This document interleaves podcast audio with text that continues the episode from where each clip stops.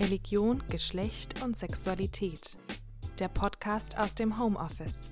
Eine digitale Bricolage.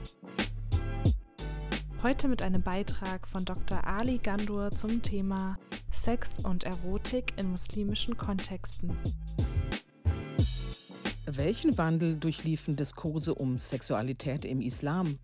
Welche Rolle spielte dabei die Kolonialisierung? Wie geht die islamische Theologie mit modernen und postmodernen Kategorien von Geschlecht und Sexualität um? Inwiefern hat dies eine Auswirkung auf Liebesbeziehungen? Und zuletzt, wie kann im islamischen Religionsunterricht die Vielfalt theologischer Positionen zur muslimischen Sexualethik vermittelt werden? Diese Fragen sind Gegenstand der heutigen Episode des Podcasts Religion, Geschlecht und Sexualität. Mein Name ist Almut Barbara Renger und ich bin Professorin am Institut für Religionswissenschaft der Freien Universität Berlin. Herzlich willkommen, liebe Zuhörerinnen, in dieser Folge des Podcasts Religion, Geschlecht und Sexualität. Zu Gast ist heute Ali Gandur, der auf von mir vorbereitete Fragen zu Sex und Erotik in muslimischen Kontexten Antworten geben wird. Dr. Gandur studierte von 2004 bis 2009 an der Universität Leipzig Arabistik und Politikwissenschaft mit Schwerpunkt Islamwissenschaft und promovierte von 2012 bis 2018 im Fach Islamische Theologie an der Westfälischen Wilhelms-Universität Münster. Unter seinen zahlreichen Veröffentlichungen zu Themen rund um Sex und Erotik im Islam ist die 2019 bei C.H. Beck erschienene Monographie Liebe, Sex und Allah das unterdrückte erotische Erbe der Muslime. Unter anderem um dieses Buch geht es in unserer Podcast-Episode, insbesondere um den Wandel, den Sexualitätsdiskurse im Islam erfahren haben und darum, wie sich dies noch heute in den Lebensrealitäten vieler Musliminnen widerspiegelt. Ich freue mich sehr darüber, Herrn Gandur heute begrüßen zu dürfen und wünsche Ihnen viel Freude an dieser Episode. Hallo und herzlich willkommen, Dr. Ali Gandur, in unserem Podcast. Vielen Dank für diese Einführung, Professor Renger. Mein Name ist Dr. Ali Gandur und ich freue mich, die heutige Episode mitgestalten zu können.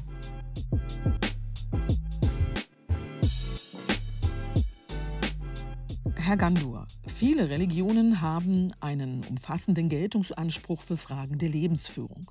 Sie normieren zum Beispiel das Speiseverhalten und die Kleidung sowie, darum geht es in diesem Podcast, die Sexualität und das Verhältnis der Geschlechter.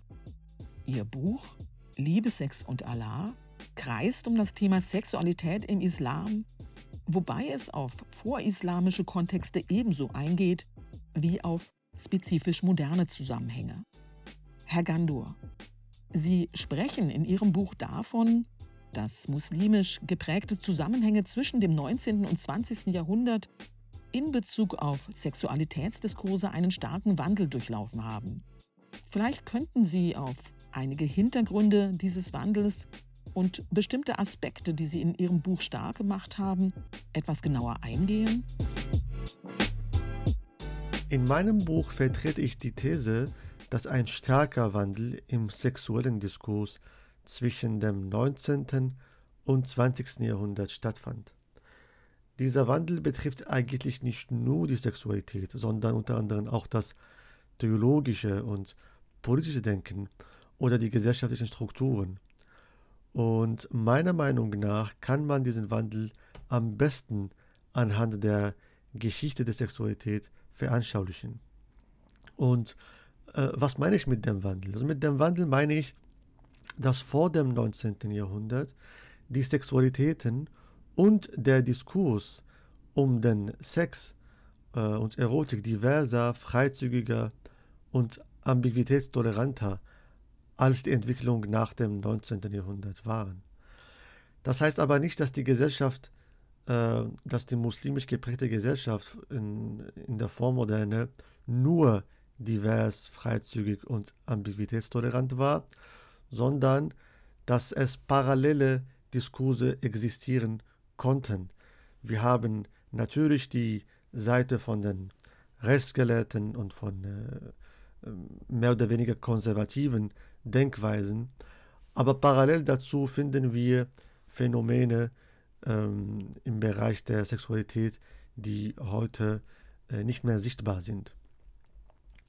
Und um äh, Argumente für meine These zu liefern, habe ich zuerst verschiedene Aspekte der Sexualität und Erotik in den muslimisch geprägten Gesellschaften vor dem 19. Jahrhundert untersucht, um später den Kontrast zur Moderne zu verdeutlichen. Und ähm, also meine Quellen waren nicht nur die erotische Literatur oder die Sexualhandbücher jener Epoche, sondern auch die äh, Rechtsbücher, die, die Dichtung äh, oder die Chroniken und Anekdotensammlungen. Und das Buch konzentriert sich fast nur auf die urbane Geschichte der Muslime. Warum? Weil die Quellen, die wir heute besitzen, überwiegend aus Städten stammen. Ne? Also Dörfer und Regionen, die jetzt weit entfernt waren oder nicht nah an einer bekannten Handelsroute lagen, äh, werden in den uns äh, überlieferten Quellen nur am Rande thematisiert oder gar nicht äh, behandelt. Im letzten Kapitel ging ich auf die Entwicklungen nach dem 19. Jahrhundert ein und habe dabei die Gründe äh, beschrieben, die meiner Meinung nach eine Rolle bei diesem Wandel gespielt haben. Darunter waren zum Beispiel äh, der Kolonialismus, die Entstehung der modernen Nationalstaaten, äh, die in den muslimisch geprägten Ländern oft repressiv waren, oder die Entstehung von religiösen Ideologien. Besten Dank, Herr Gandur, für die kleine Einführung in diese Thematik Ihres Buches, den Wandel des muslimischen Diskurses über Sexualität, den Sie zwischen dem 19. und 20. Jahrhundert verorten. Ich würde gerne einen Punkt aufgreifen und etwas vertiefen. Sie nennen in Ihrem Argumentationsgang als einen Aspekt, der bei dem von Ihnen diagnostizierten Wandel eine maßgebliche Rolle gespielt hat, die Kolonialisierung. Der Untertitel ihres Buches lautet Das unterdrückte erotische Erbe der Muslime und impliziert eine repressive Instanz, die den von Ihnen beschriebenen Wandel beeinflusst habe. Der Kolonialisierung ließe sich eine solche Rolle durchaus nachweisen. Würden Sie so weit gehen zu sagen, ohne Kolonialisierung könnte der Islam heute als eine Religion bekannt sein, die den Lobpreis der Sexualität singt? Also ich glaube schon, dass ohne die Kolonialisierung die Entwicklung der Muslime anders ausgesehen hätte. Der Einfluss des Kolonialismus war schon immens.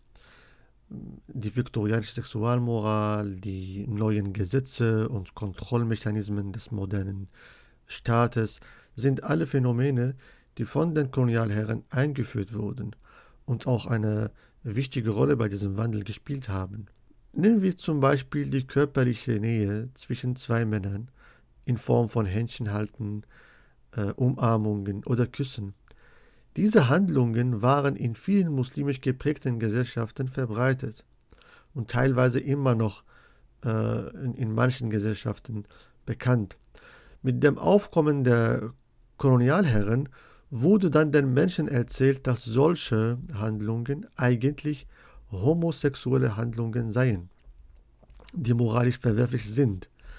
Parallel dazu wurden Gesetze von den Kolonialmächten in den Kolonien erlassen, die die Homosexualität im modernen Sinne äh, sanktionieren. Und dies führte zu einem subtilen Wandel. Die Menschen in den, Kolonial, in, in, den, in den Kolonien fingen allmählich an, auf sich selbst und auf ihre eigene Tradition aus der normierenden Perspektive der Kolonialmächte zu blicken. Ein weiteres Beispiel ist, äh, äh ist die, die, die homoerotische Literatur. Ne?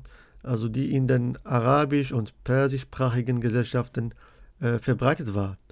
Diese Literatur war bis zum 19. Jahrhundert auch von Religionsgelehrten gepflegt. Aber mit dem Aufkommen des Kolonialismus wurden solche Texte als obszön betrachtet und wurden im Laufe der Zeit äh, zensiert, äh, weil sie nicht dem äh, Zivilisationsideal der Kolonialherren entsprachen. Und irgendwann im Laufe, der, im Laufe des 20. Jahrhunderts haben die Muslime die Selbstzensur internalisiert. Also heute ist es unvorstellbar, dass ein Religionsgelehrter ein erotisches Gedicht über die Schönheit eines Mannes verfasst. Das wäre ein Skandal. Aber man darf die Schuld nicht allein dem Kolonialismus äh, geben.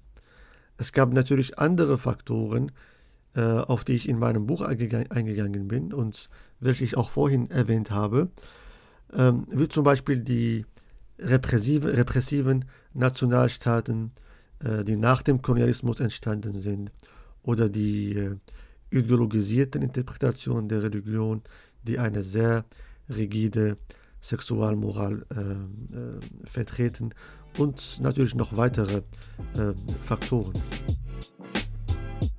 Lieben Dank, Dr. Gandur, für diese Erläuterungen zur Rolle der Kolonialisierung.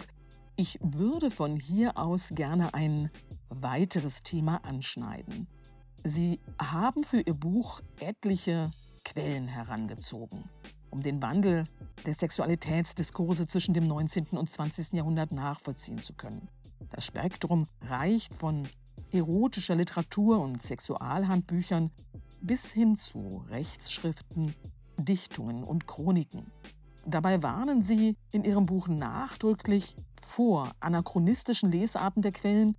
Das ist eine Warnung, die in der Religionswissenschaft weit verbreitet ist in der Religionswissenschaft befassen wir uns immer wieder neu mit der Problematik der Übertragung europäischer und moderner Begriffe auf nicht-europäische und frühere Kulturen und Gesellschaften.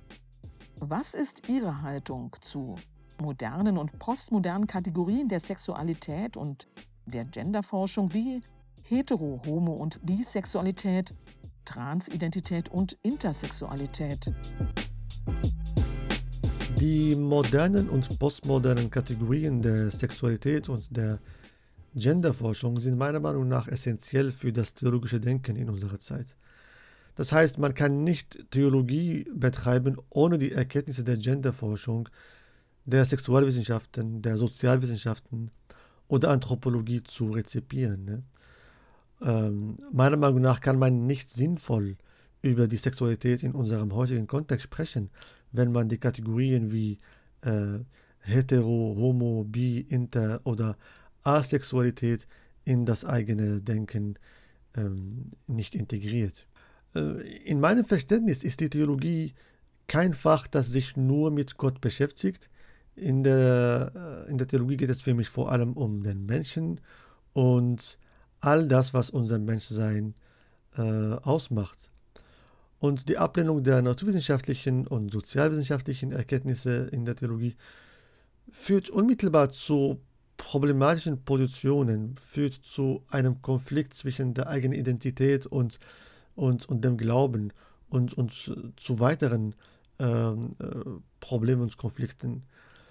Und was meine Position als Theologe betrifft, so betrachte ich all diese modernen und postmodernen Genderidentitäten sowie Sexualidentitäten als legitime Identitäten, auch als theologisch legitime Identitäten. Das heißt, äh, diese Kategorien widersprechen nicht meinem Theologieverständnis oder Glauben. Vielen Dank, Herr Gandur, für die Beantwortung auch dieser Frage. Lassen Sie uns hier noch ein wenig ins Detail gehen. Diese modernen und postmodernen Identitäten und Kategorien, von denen wir hier sprechen, die formen ja nicht nur auf einer theoretischen Ebene das Verständnis von Geschlecht und Sexualität, sondern sie beeinflussen auch bestimmte Sozialformen. Beispielsweise wirken sie sich dahingehend aus, dass Beziehungsmodelle einen Wandel erfahren. Lassen Sie uns in diesem Zusammenhang über die sogenannte Genuss- oder Zeitbeziehung sprechen. Sie haben beobachtet, dass in letzter Zeit diese Beziehung, die für eine begrenzte Zeitspanne geschlossen wird, immer mehr Akzeptanz unter muslimischen Jugendlichen findet. Was hat es mit dieser Beziehung auf sich? Und was bedeutet sie für Frauen? Eine Genussbeziehung ist eine eheähnliche Beziehung zwischen zwei Personen, bei der die Dauer der Beziehung von Anfang an bestimmt wird. Oft werden solche äh, Beziehungen eigentlich eingegangen, um die Sexualität in einem religiös erlaubten Rahmen ausleben zu können. Ähm, die Genussbeziehung bzw. die Zeitbeziehung ist allerdings eine vorislamische Form ähm, der Beziehung, die man schon aus dem Persischen Reich kennt. Auch die alten Araber kannten so eine Art äh, der Beziehung. Mit dem Aufkommen des Islams wurde die Genussbeziehung im Umfeld des Propheten praktiziert und auch von ihm erlaubt. Und ähm, theologisch gibt es ähm, einen Streit zwischen den Gelehrten bezüglich der Frage, ob diese Form der Beziehung kurz vor dem Tod des Propheten von ihm verboten wurde oder nicht.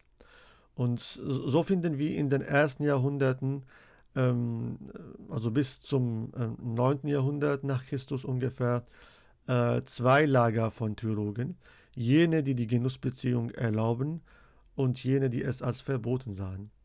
Und später hat sich die befürwortende Meinung unter den Schiiten etabliert, äh, während die ablehnende Position sich unter der Mehrheit der Sunniten durchgesetzt hat.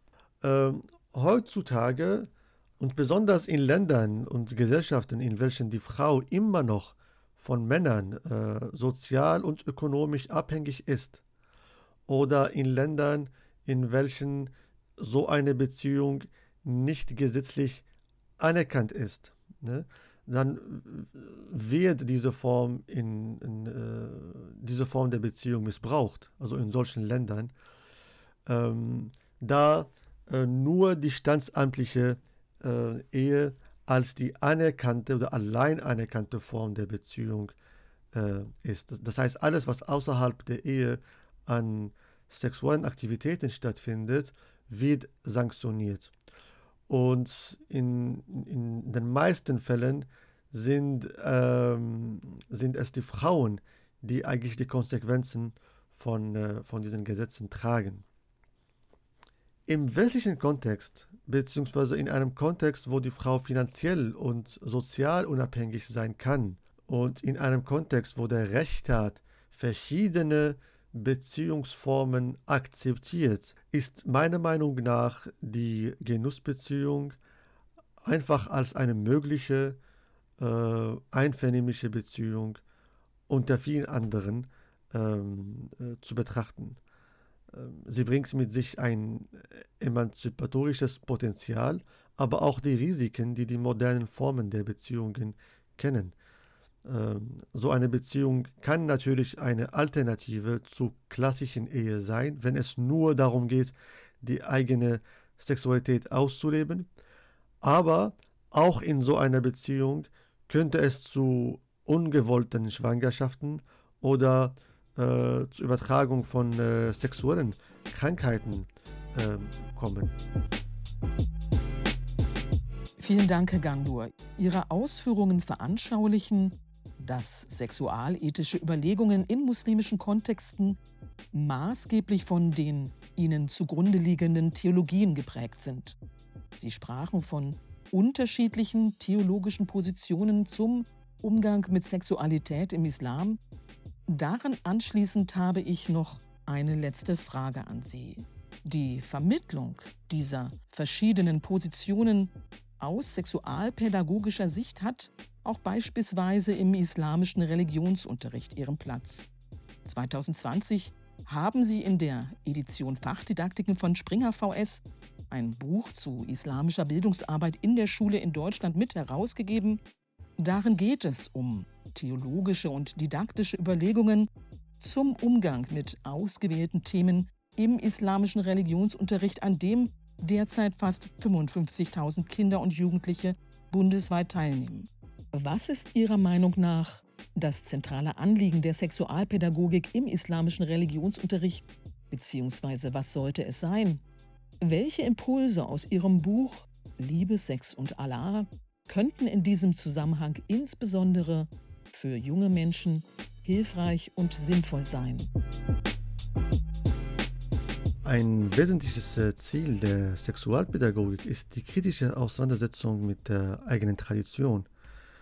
Nicht selten basieren theologische Positionen auf medizinischem Wissen, das in ihrer Zeit vorherrschend war. Wenn zum Beispiel Gelehrte im 9. oder 10. Jahrhundert glaubten, dass Masturbation schädlich sei und diese Gelehrten sie deshalb für verboten hielten, sollte uns dies nicht dazu veranlassen, ihre Meinung als äh, normatives Dogma zu betrachten, das nicht in Frage gestellt werden darf. Ähm, der Sexualpädagogik kommt daher auch eine aufklärische Rolle zu. Und äh, diese Aufklärung kann aber nur stattfinden, wenn wir die verschiedenen theologischen Positionen sowie ihre Grundlagen und Argumente untersuchen und mit dem aktuellen Wissensstand äh, vergleichen. Und auch wenn wir die eigene Geschichte äh, kritisch erforschen. Und äh, für viele Muslime sind heute die sechs positiven ähm, Haltungen im Koran und in den Lehren des Propheten weitgehend unbekannt. Viele wissen nicht, dass Muslime in der Vormoderne zahlreiche Werke über Erotik geschrieben haben. Das bedeutet, dass negative Vorstellungen über Sex nicht aus dem Glauben der Muslime selbst stammen, sondern ein Ergebnis von Unwissenheit sind. Und die, ähm, die, die unterschiedlichen Sichtweisen im Bereich der muslimischen Sexualethik können als Anregungen dar dargestellt werden. Es geht also nicht um die Vermittlung einer einzigen absoluten Wahrheit, sondern um die Darstellung unterschiedlicher Positionen und ihrer Argumente. Und Ziel ist es, die Entwicklung von, von, äh, von Kompetenzen zu fördern, die den jungen Menschen helfen, die Normen und Interpretationen in ihr Leben zu integrieren, die ihnen sinnvoll und praktikabel erscheinen. Und in diesem Zusammenhang ähm, sollten sich die Erzieherinnen äh, der Tatsache bewusst sein, dass die verschiedenen muslimischen Sexualethiken einerseits in, in äh, unterschiedlichen historischen Kontexten entwickelt wurden, die heute teilweise nicht mehr existieren, und dass andererseits die Normen im Bereich der Sexualität von Männern entwickelt wurden, die sich in privilegierten Positionen befanden und im städtischen Milieu tätig waren.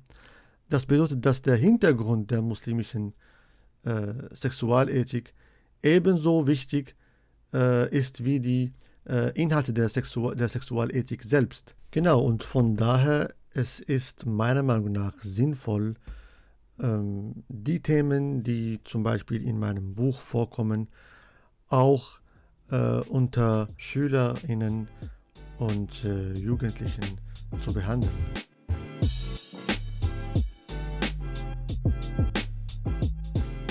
Herzlichen Dank, Dr. Ali Gandur, für diese lehrreiche und kritische Auseinandersetzung mit dem Thema Sexualität und Erotik in muslimischen Kontexten.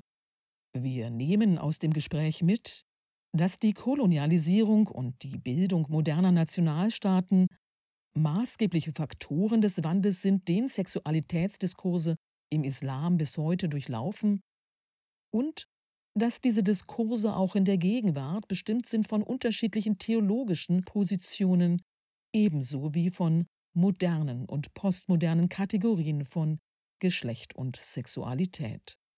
Umso wichtiger ist es deshalb, eine muslimische Sexualethik von nicht nur einem, sondern von verschiedenen theologischen Standpunkten aus in den Blick zu nehmen und sich dabei vor Augen zu halten, wie und in welchen Kontexten die Normen rund um diese Ethik entstanden sind. Besten Dank, Ali Gandur, für diesen Einblick in Ihr Buch und für Ihre Gedanken zu Sexualitätsdiskursen im Islam in Vergangenheit und Gegenwart. An diesen wertvollen Beitrag schließen wir mit der nächsten, der fünften Episode der zweiten Staffel der Podcast-Reihe direkt an, und zwar gemeinsam mit unserer Kooperationsinstitution dieser Episode, der Katholischen Akademie in Berlin.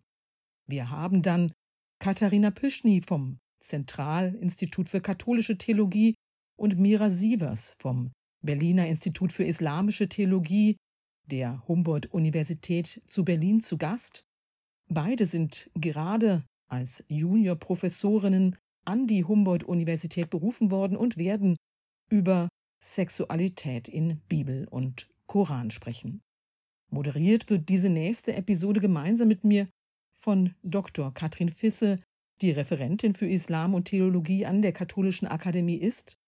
Anders als die meisten anderen Episoden in dieser Podcast-Reihe, die so entstehen, dass ich mir mit den eingeladenen Fragen und Antworten hin und her schicke, die dann in mühevoller Kleinarbeit zu einer digitalen Bricolage zusammengeschnitten werden, haben wir diesmal das Privileg, uns tatsächlich zu viert vor Ort zu treffen und ein Gespräch, wohin auch immer es führen mag, aufzeichnen zu lassen. Ich freue mich bereits sehr auf diese Episode und hoffe auch Sie, liebe Zuhörerinnen, dann wieder begrüßen zu dürfen. Bevor ich Sie nun in Ihren Alltag zurückgehen lasse, bedanke ich mich noch einmal bei Dr. Ali Gandur für seinen spannenden Beitrag zu unserem Podcast. Wir freuen uns darauf, im Mittwochsseminar Anfang Januar mit ihm zu den Inhalten dieser Episode ins Gespräch zu kommen. Für alle Interessierten, die im Podcast-Seminar nicht mit dabei sein können, sei zur Vertiefung Ali Gandurs Buch Liebe, Sex und Allah empfohlen. Außerdem möchte ich mich herzlich bedanken bei der Stabsstelle für Presse und Kommunikation der Freien Universität Berlin, insbesondere Till Wachsmann, und bei dem Center für digitale Systeme für die Veröffentlichungen der Episode. Mein Dank gilt zudem wie stets meiner studentischen Mitarbeiterin Rahel Währer für Ton und Schnitt aus dem Homeoffice. Zum Schluss sei selbstverständlich auch Ihnen gedankt, liebe Studierende und interessierte Zuhörerinnen, für Ihre Aufmerksamkeit in dieser Episode. Wie immer finden Sie alle Informationen zum Podcast auf der Website Religion, Geschlecht und Sexualität des Instituts für Religionswissenschaft der Freien Universität Berlin. Die einzelnen Episoden sind auf YouTube und Spotify abrufbar. Zu guter Letzt verabschiede ich mich von Ihnen. Bis zur nächsten Episode alles Gute, tschüss und bleiben Sie gesund.